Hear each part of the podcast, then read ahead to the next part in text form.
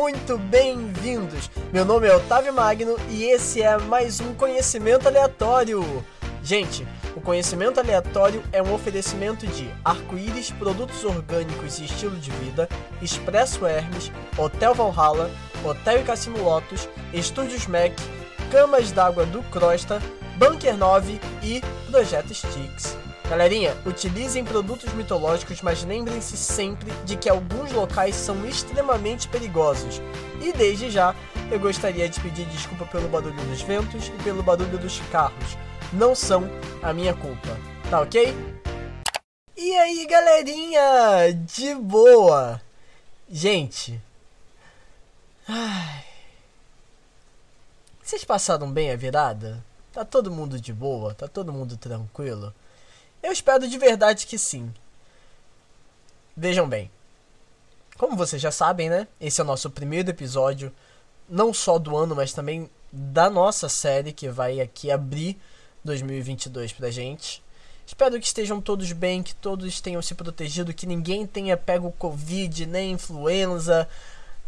Também não pega ninguém, que todo mundo aqui é arame liso, ninguém pega ninguém pra não deixar o coleguinho chateado, entendeu? Todo mundo quem tá junto, tá junto. Quem não tá junto, tá separado. Vamos seguir nessa vibe aí. Vamos seguir nessa vibe aí. Seguinte. Quero agradecer de novo pelo ano passado, tá ok? Foi um ano muito especial para mim. Digo, sem medo de errar. O podcast foi uma das melhores áreas da minha vida. Uma das áreas mais desafiadoras, mas também muito recompensadora foi para mim 2021 com vocês e eu espero contar com vocês em 2022 também. Obrigado pela confiança, obrigado pelos comentários, obrigado por você que me segue nas redes sociais, por você que deixa eu falar abobrinha no seu privado. Obrigado a você que me dá a oportunidade de agora na chuva, sabe? Vocês não vão escutar o barulho da chuva porque ela tá fraquinha, mas agora na chuva está gravando aqui falando com vocês tendo esse momento com vocês. Muito obrigado, tá bom? De verdade. E, gente, para começar já, assim com chave de ouro, eu quero fazer a primeira indicação do ano, certo? Como vamos falar sobre o inferno e sobre as suas questões, eu vou sugerir para vocês a série Logos. É uma coleção de nove volumes onde você vai ter desde um tratado teológico a vários comentários bíblicos que vão desde o primeiro livro até o último e também um dicionário bíblico, ou seja, é algo completo para que você entenda a mitologia judaico-cristã. O link vai estar tá aí na descrição, então você pode acessar, mas, porém, entretanto, todavia, sobre toda e qualquer circunstância, eu devo avisar é caro. São nove livros. Então, assim, você vai preparado. É um negócio caro. Guedes, você prometeu empregos, tá? Você quis aí taxar livro como artigo de luxo, né? Então você dê emprego pra gente comprar esse artigo de luxo, Guedes. Pelo amor de Deus, faça alguma coisa. Tome uma providência, tá? Com essa reclamação eu inicio o nosso primeiro episódio de 2022. Gente, amo vocês. O problema da ideia, não só do inferno, mas do céu imediato após a morte também, é que ela tem diversas brechas que não são questionadas culturalmente. Bom, eu acho que já é de conhecimento de todos que Jesus o personagem principal da mitologia judaico-cristã, ele prometeu voltar um dia. E bom, lá em João 14, de 1 a 3, ele deixa isso bem explícito, falando assim: Não se perturbe o coração de vocês. Creiam em Deus, creiam também em mim. Na casa de meu pai há muitos aposentos. Se não fosse assim, eu teria avisado a vocês. Mas eu estou indo preparar um lugar. E se eu for e preparar o lugar, eu voltarei e os levarei para mim, para que vocês estejam onde eu estiver. Isso é na linguagem da NVI para você que está estranhando, é porque a nova versão internacional ela é mais direta, ela tem um entendimento um pouco melhor. Mas toda essa situação ela fica ainda mais complicada quando Paulo fala sobre essa tal volta de Jesus. Dada a ordem, com a voz do arcanjo e o ressoar da trombeta de Deus, o próprio Senhor, no caso Jesus Cristo, descerá do céu e os mortos em Cristo vão ressuscitar primeiro. Isso está lá em 1 Tessalonicenses, capítulo 4, verso 16. Isso caso você esteja acompanhando na Bíblia, mas eu vou usar a Bíblia porque ela é a maior fonte para a mitologia judaico-cristã, né? E você que lute. Eu tenho uma pergunta agora. Se nós vamos direto ao céu ou ao inferno após morrer, por que, que as pessoas boas elas vão ser ressuscitadas na volta de Cristo? Será que as pessoas boas ficam mortas e os maus vão para o inferno? Uma vez me fizeram esse exercício e eu achei ele muito didático. Pense agora você, uma pessoa boa que ouve podcast, uma pessoa que faz a sua parte na sociedade, você que tem consciência, você que vota pela ciência, você que vota por uma cidade melhor, por uma sociedade melhor. Infelizmente você morreu. Você morreu e foi para o céu, né? E na Bíblia diz que ninguém sabe o dia nem a hora senão o Pai. E um belo dia Deus se levanta e fala assim: Jesus, vai lá buscar as pessoas por quem você morreu. O céu lotadérrimo de pessoas. E de repente Jesus e a comitiva de anjos, eles vão até a terra e nesse processo de ir até a terra, os mortos em Cristo vão ressuscitar primeiro. Você morreu em Cristo. Você é uma pessoa boa. Você é alguém muito legal. Aí você vai ser sugado do céu. E você vai ser trazido para a terra para poder ressuscitar. Pensa no desespero da pessoa que viveu 70 anos, né? é a média atual. Mas pensa assim, Adão que viveu 900 anos na Terra, agarrando a grama, segurando nas árvores e gritando não, porque ele não quer voltar para cá. Piada à parte, tem caroço nesse angu, não tem? Tem uma coisinha errada nesse sistema.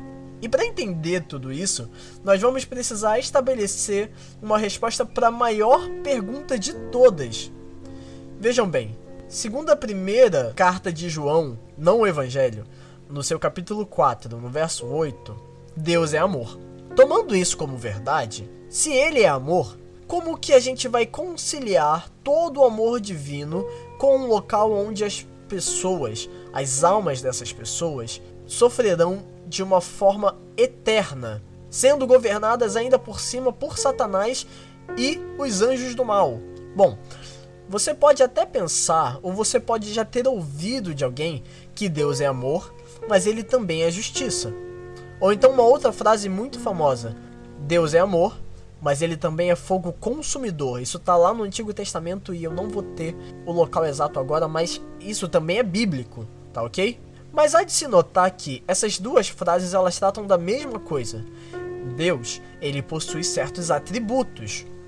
E quando a gente fala sobre fogo consumidor, a gente não está falando sobre o fogo do inferno que machuca, que esquenta, que faz sofrer. Não é aquele fogo que você toca e ele fere a sua pele. Não, esse fogo consumidor é o fogo que cai sobre o altar, que consome a oferta indicando perdão ao pecador. E quando a gente fala sobre justiça, sempre que Deus toca nesse ponto, ele defende que a justiça seja feita ao injustiçado, ou seja, que aquilo que foi retirado de forma indevida seja devolvido de forma integral. Logo, o que, que Deus quer? Ele quer que a viúva, o órfão, o pobre e o estrangeiro, as minorias em Israel, tenham comida, que a chuva caia sobre o campo, que o animal engorde, que ele dê lã, que ele dê couro. Ele quer, inclusive, demonstrar bondade. Porque quando Moisés, o primeiro profeta e o maior profeta de Israel, ele pede para Deus mostrar a sua glória para ele, Deus mostra para Moisés a sua bondade, lá em Êxodo 33, de 18 a 19. Então eu ouso dizer aqui uma frase que se tornou muito importante para tudo na minha vida. Presta bem atenção. A justiça de Deus é a misericórdia para com o ser humano. As provas de que Deus é amor, elas estão por toda a Bíblia. Desde a queda do homem, onde Deus busca o casal pecador, até a entrega do seu único filho para acabar com o ciclo de pecado no nosso mundo, lá na cruz. Então eu repito a pergunta: como que a gente consegue conciliar todo o amor divino com esse local onde as almas sofrerão por toda a eternidade? Eu te respondo: não tem como conciliar. Das duas, uma: ou Deus não é amor, ou o inferno não existe. Mas vamos lá, o que, que a Bíblia fala sobre tudo isso? A gente tem que entender o que é o inferno, como ele funciona e a gente precisa determinar se ele é real ou não. E para isso, nós temos que entender o que é fundamental para o inferno existir: a morte. Bom, se a morte é fundamental para esse lugar onde os humanos maus irão, nós devemos entender alguns conceitos dentro da mitologia a qual o inferno faz parte, a mitologia judaico-cristã. Primeiramente, o que é morte, né? Paulo, ele vai argumentar em Romanos 5,12 de que, portanto, da mesma forma com que o pecado entrou no mundo por um homem, e pelo pecado também a morte, assim também a morte veio a todos os homens porque todos pecaram. Ou seja, a morte é uma condição humana. E além disso, tem a famosa frase também de Paulo de que o salário do pecado é a morte. E bom, quando Jesus fala sobre a morte, ele diz assim: Depois disso, prosseguiu Jesus, lhes dizendo: Nosso amigo Lázaro adormeceu, mas eu vou até lá para acordá-lo. Tá lá em João 11:11. 11. E isso aqui vai ser fundamental para os próximos podcasts. Tá ok? Então mantenham essa frase. Nosso amigo Lázaro adormeceu, mas eu vou até lá para acordá-lo. E também nós temos a argumentação de Salomão em Eclesiastes 9:5. Porque os vivos sabem que morrerão, mas os mortos de nada sabem. Para eles não há mais recompensa e já não se tem lembrança deles. Então o que, é que a gente pega de tudo isso aqui? A morte, ela é uma condição humana. A morte, ela é comparada a um sono em diversas vezes, não só Jesus fala isso, e também a morte é um estado onde não se tem conhecimento das coisas. Beleza? Até aí? E agora nós vamos ver um pouquinho o conceito de alma. Lá no início da Bíblia, Gênesis 2:7, e formou o Senhor Deus o homem do pó da terra e soprou em suas narinas o fôlego divino, e então o homem foi feito alma vivente. Ou seja, explicando isso daqui, existe uma equação para a vida. Uma equação é uma coisa que é lógica. Então você tem alguns fatores e esses fatores geram um resultado. Você tem o pó da terra e você tem o sopro divino. Quando você junta essas duas coisas, há alma vivente. Seguindo, em Gênesis 3,19, após a queda, é dito que com o suor do seu rosto você comerá o seu pão, até que volte à terra, visto que dela foi tirado, porque você é pó, e ao pó você retornará. Então, quando a gente morre, o pó, que é a matéria do nosso corpo, ela volta à terra. E de novo, utilizando Salomão, a gente tem o pó volte à terra, de onde veio, e o espírito volte a Deus, que o deu. Está lá em Eclesiastes 12, verso 7. Então, recapitulando, a vida ela se faz por meio de uma fórmula, pó da terra, sopro divino, alma vivente, e quando a gente cancela essa equação, quando a gente começa a desmontar essa equação, o que, que acontece? A matéria, o pó, retorna ao pó e o espírito, o sopro, ele volta para Deus. E a gente tem que explicar um pouquinho, porque você deve estar pensando, mas Otávio, alma e espírito são a mesma coisa. Não. Na Bíblia, nós temos a palavra espírito, né? Em diversos momentos.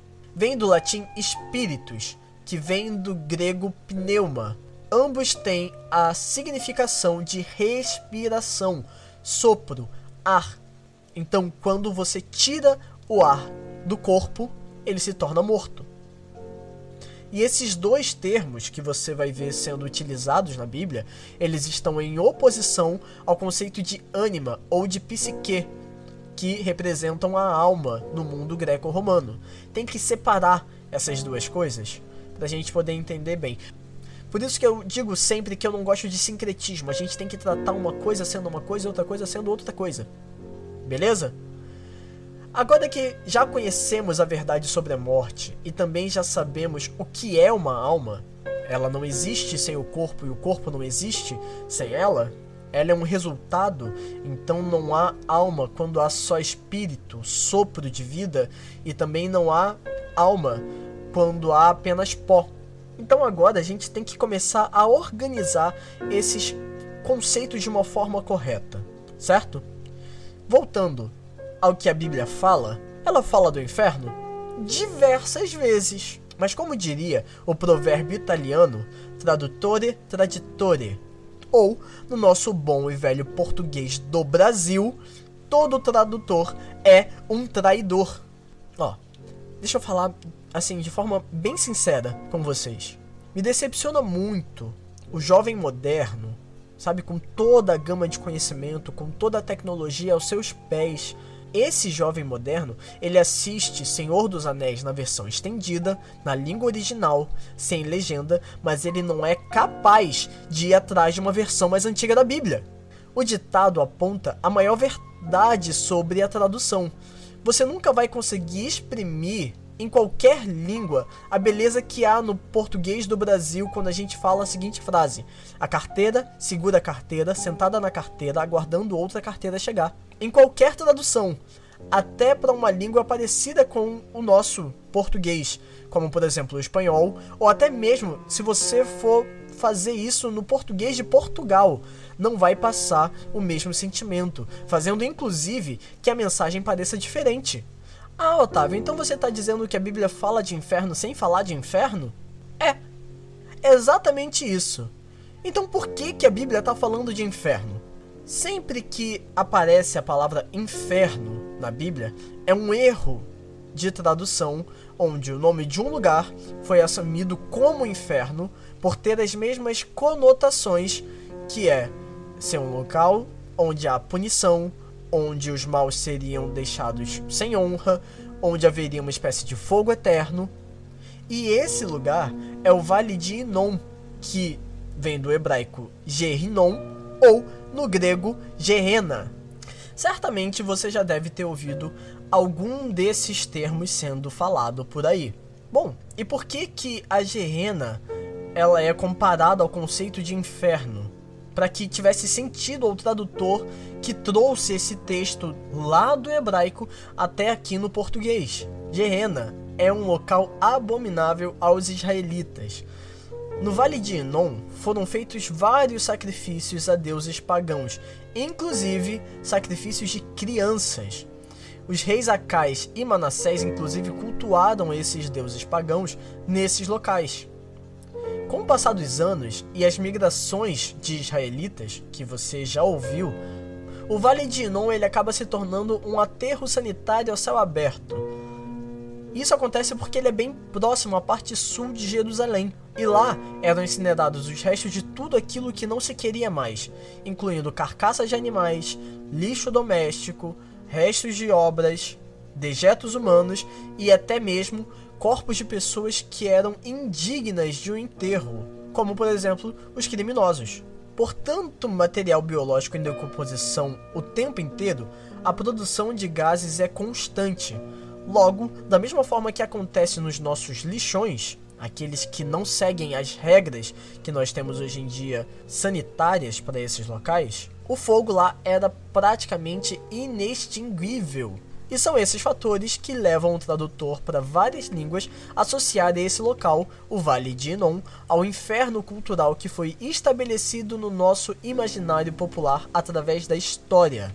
Em algumas versões da Bíblia, você também vai ter o conceito de Sheol, também ligado ao inferno. Mas o Sheol é uma palavra hebraica que ela tem uma origem incerta, mas quase sempre ela está significando abismo, tumba, sepulcro, caverna, sempre locais abaixo do chão, sempre locais inferiores, certo?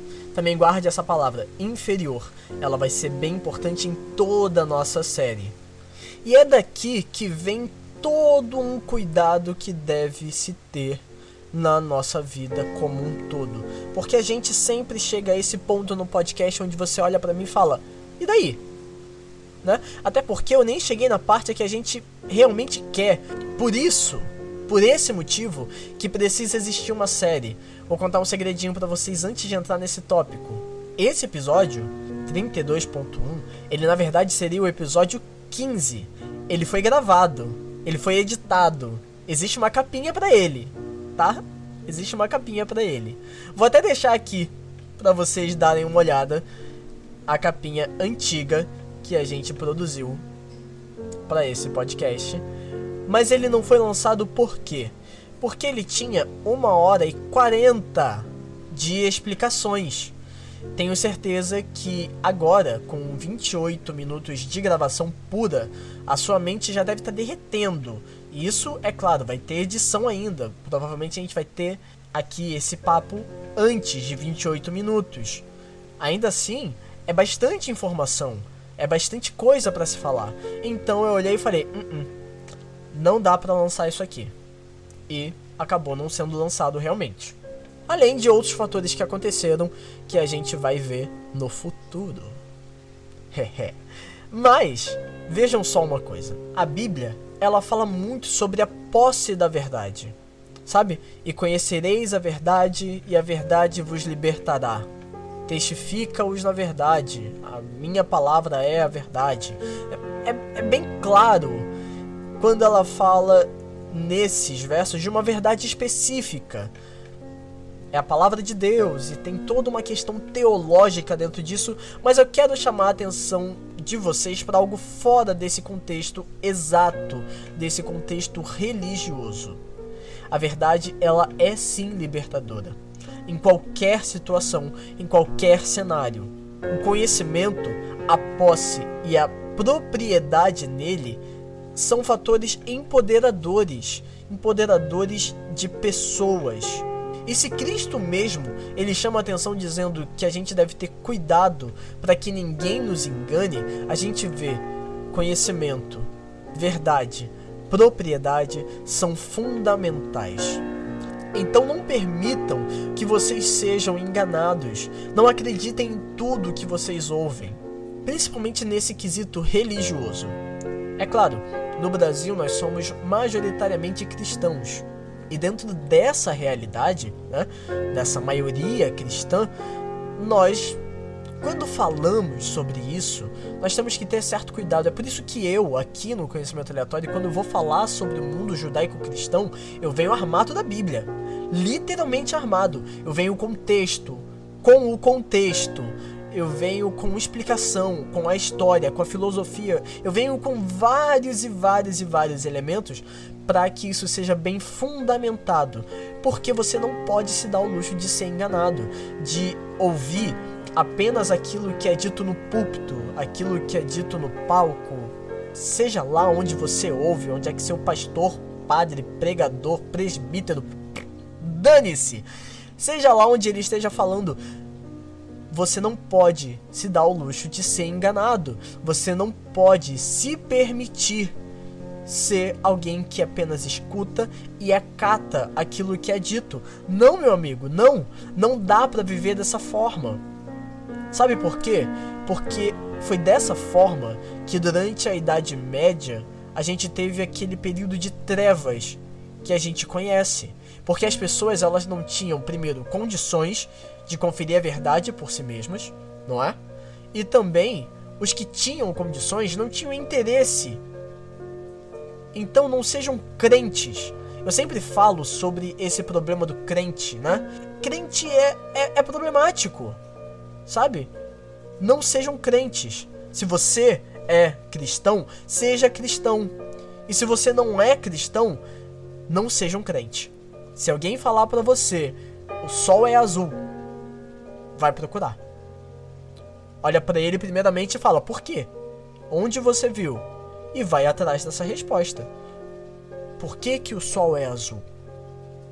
Não, o céu na verdade ele é vermelho. Por que que o céu é vermelho? Olha para o alto tire suas próprias conclusões, pesquise, veja pessoas que sabem sobre o tema, que são especialistas no tema e de acordo com tudo que você achar, com a voz de um especialista, com as suas experimentações, tire conclusões. Tenha o poder sobre o seu conhecimento. Forme o seu conhecimento, porque isso, acima de qualquer coisa, acima de qualquer situação, isso é fundamental. Então, no caso do inferno, é muito comum, vai pro inferno. Ah, tá quente, igual ao inferno. É cultural, da mesma forma com que a gente hoje em dia fala nossa, e na verdade esse nossa vem de Nossa Senhora. É uma exclamação do nome dela. E tá tudo bem. tá tudo bem, mas você tem que saber o que é, de onde vem, como funciona e por que existe. São questões fundamentais, são questões que vão fazer falta na nossa vida lá na frente, porque você foi um crente, você não tirou as suas conclusões, você não pesquisou, você não foi atrás e você não soube nada. E isso não vale só para o inferno não, isso vale para as eleições que vai ter no fim do ano, entendeu? Isso vale para você ver se o seu time para qual você torce, ele está realmente fazendo aquilo que você esperava que ele fizesse. Isso serve para instituição que você doa dinheiro para você saber se ela está fazendo realmente um bom uso desse dinheiro. Tudo isso vale para tudo na sua vida. Então eu estou agora tirando essa introdução sobre o inferno para que vocês tenham ciência, saibam, conheçam, sejam mestres no seu conhecimento, sejam os doutores dos conhecimentos que vocês possuem, tenham propriedade sobre aquilo que vocês sabem, para que vocês falem bem, escutem bem e pensem bem. Tá certo? Eu espero de verdade que vocês tenham gostado. Esse é o primeiro de muitos. Sério, tem um ano inteiro já planejado para vocês. Pautas, títulos, capinhas, podcasts, vídeos. Já tem muita coisa sendo planejada para vocês, tá bom? E eu espero de verdade que vocês tenham gostado, que vocês curtam, comentem, compartilhem, vão lá no Instagram, conheçam mais do Instagram, tá bom? E fiquem bem. Se protejam, se cuidem, tomem seus remédios, tomem suas vacinas. Se já tiver disponível a dose de reforço para você, vai lá tomar sua dose de reforço tá bom? Não se aglomera. Tudo aquilo que você já conhece, lava mão, álcool gel, máscara. E fica bem, cara. Fica bem. Fica bem porque isso é fundamental no fim das contas. Tá bem? Um beijo. Eu espero que vocês fiquem com Deus. Não sei com que tipo de Deus vocês vão ficar, mas não fiquem sozinhos. Pode ser extremamente perigoso, tá bom? Tchau!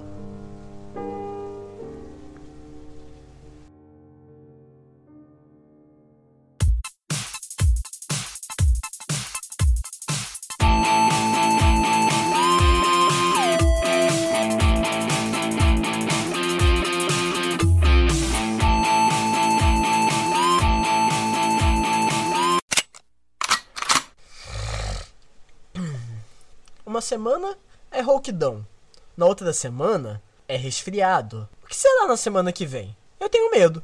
Sinceramente, eu tenho medo. A chuva.